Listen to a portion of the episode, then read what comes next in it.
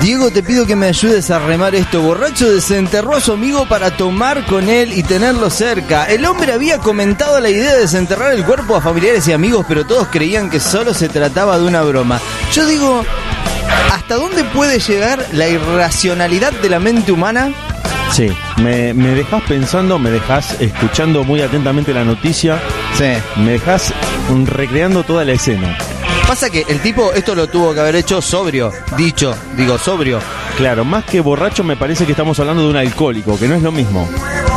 Porque Yo lo veo más parafílico, un necrofílico. sí, sí, sí, justamente también pienso mientras vos contás esta noticia que el tipo quedó medio turulo después del fallecimiento del amigo. ¿Vos decís? Y quedó Me parece que lo está justificando.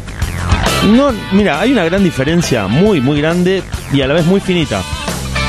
A ver. entre justificar y entender. A ver. A veces uno da una explicación sobre un hecho para tratar de entenderlo y suena a justificación. Claro. ¿No te pasa seguido eso? Sí, Que pero ¿y veces cuál, cuál es el, el escalón que diferencia uno del otro para vos? La interpretación del que está escuchando Ah, la, ah, la razón que se da. Vos podés estar realmente intentando dar una explicación y el otro lo interpreta como una Claro, justificación. Yo en este caso estoy tratando de entender por qué el tipo que queda medio Es una postura empática lo tuyo, ver, ver ponerse del- en, el- en el lugar del otro y tratar de entender. Y viste que generalmente a veces uno, desde esa enfermedad que, que asola a toda la humanidad desde tiempos inmemoriales, que se llama prejuicio, juzgamos un hecho por lo exterior Sí. sin, sin ahondar en las causas que lo generaron, que no las conocemos generalmente. Claro, Es lo claro. que generalmente te pasa. Es muy común. Eh, y me quedo pensando eh, en este loco que pierda al amigo. Suponete que habrá sido el amigo en el que se iba de joda todos los fines de semana. Aparentemente tiene que ser eso, si no, no vas a buscar un amigo. Yo si querés te cuento un poco No, no, no, cómo, pero, pero, cómo viene el antes, mambo. antes Dale, de que dale. vos desarrolles, yo, yo siempre hago la, la anticipación en base a lo que vos me vas tirando. Se ve que el tipo muere inesperadamente. Estamos hablando de gente de mediana edad. Esa es tu percepción de la situación, ¿no? Claro, yo creo que, Bien. que grandes de edad no eran.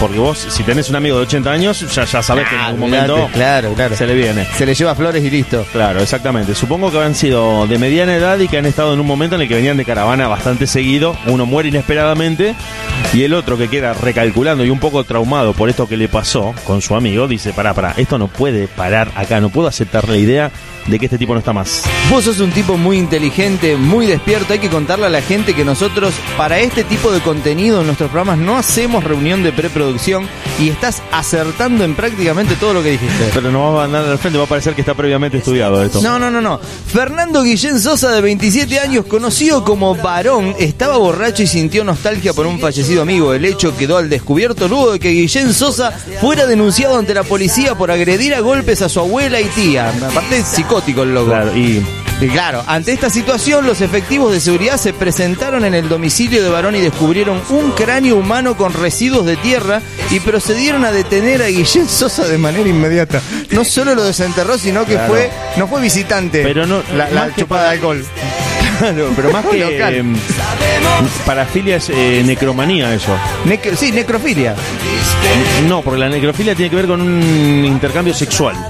Sí, y antes antes del entierro es, es pre, pre, Esto, esto pre-sepelio. Claro. No, digo, hay- Prese- hay- presepultura. La, la necrofilia también comprende a personas que ya han sido sepultadas. Pero debe tener algún vestigio más de otra pudrición mental porque lo veo tenés más que por el lado desenterrar. necromaníaco, porque el Claro, fin no es claro. sexual, sino que tiene que ver Es con una- desenterrar y, y Claro. jugar con esa con esa Y materia. además que vos dijiste la palabra psicótico.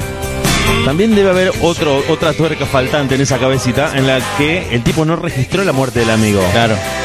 Porque el impacto de la muerte, cuando uno pierde a una persona cercana, hace que vos no registres el hecho y sigas concibiendo que la persona está viva, pero entre comillas durmiendo ahí adentro Claro, claro, claro. y de alguna manera lo volvés a la vida. Es que por eso, por eso se me vino, lo primero que se me vino a la mente fue la locura esta de cuando lo habló con los familiares, el tipo estaba sobrio.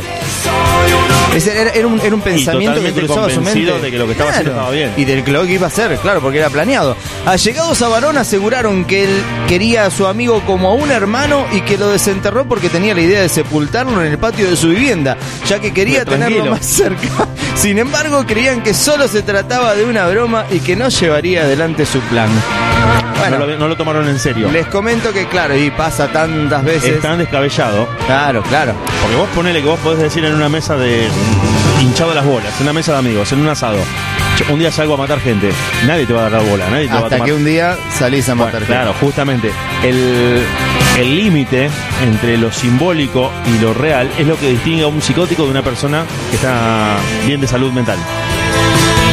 Bueno, la cosa es que tuvo que agarrar palita, sacar tierra de la maceta para tapar el hueco en el cementerio y auspicia este bloque necrofiambres. No, sacame del aire, Dios. Mucho rock, pocas ganas y nada de paciencia.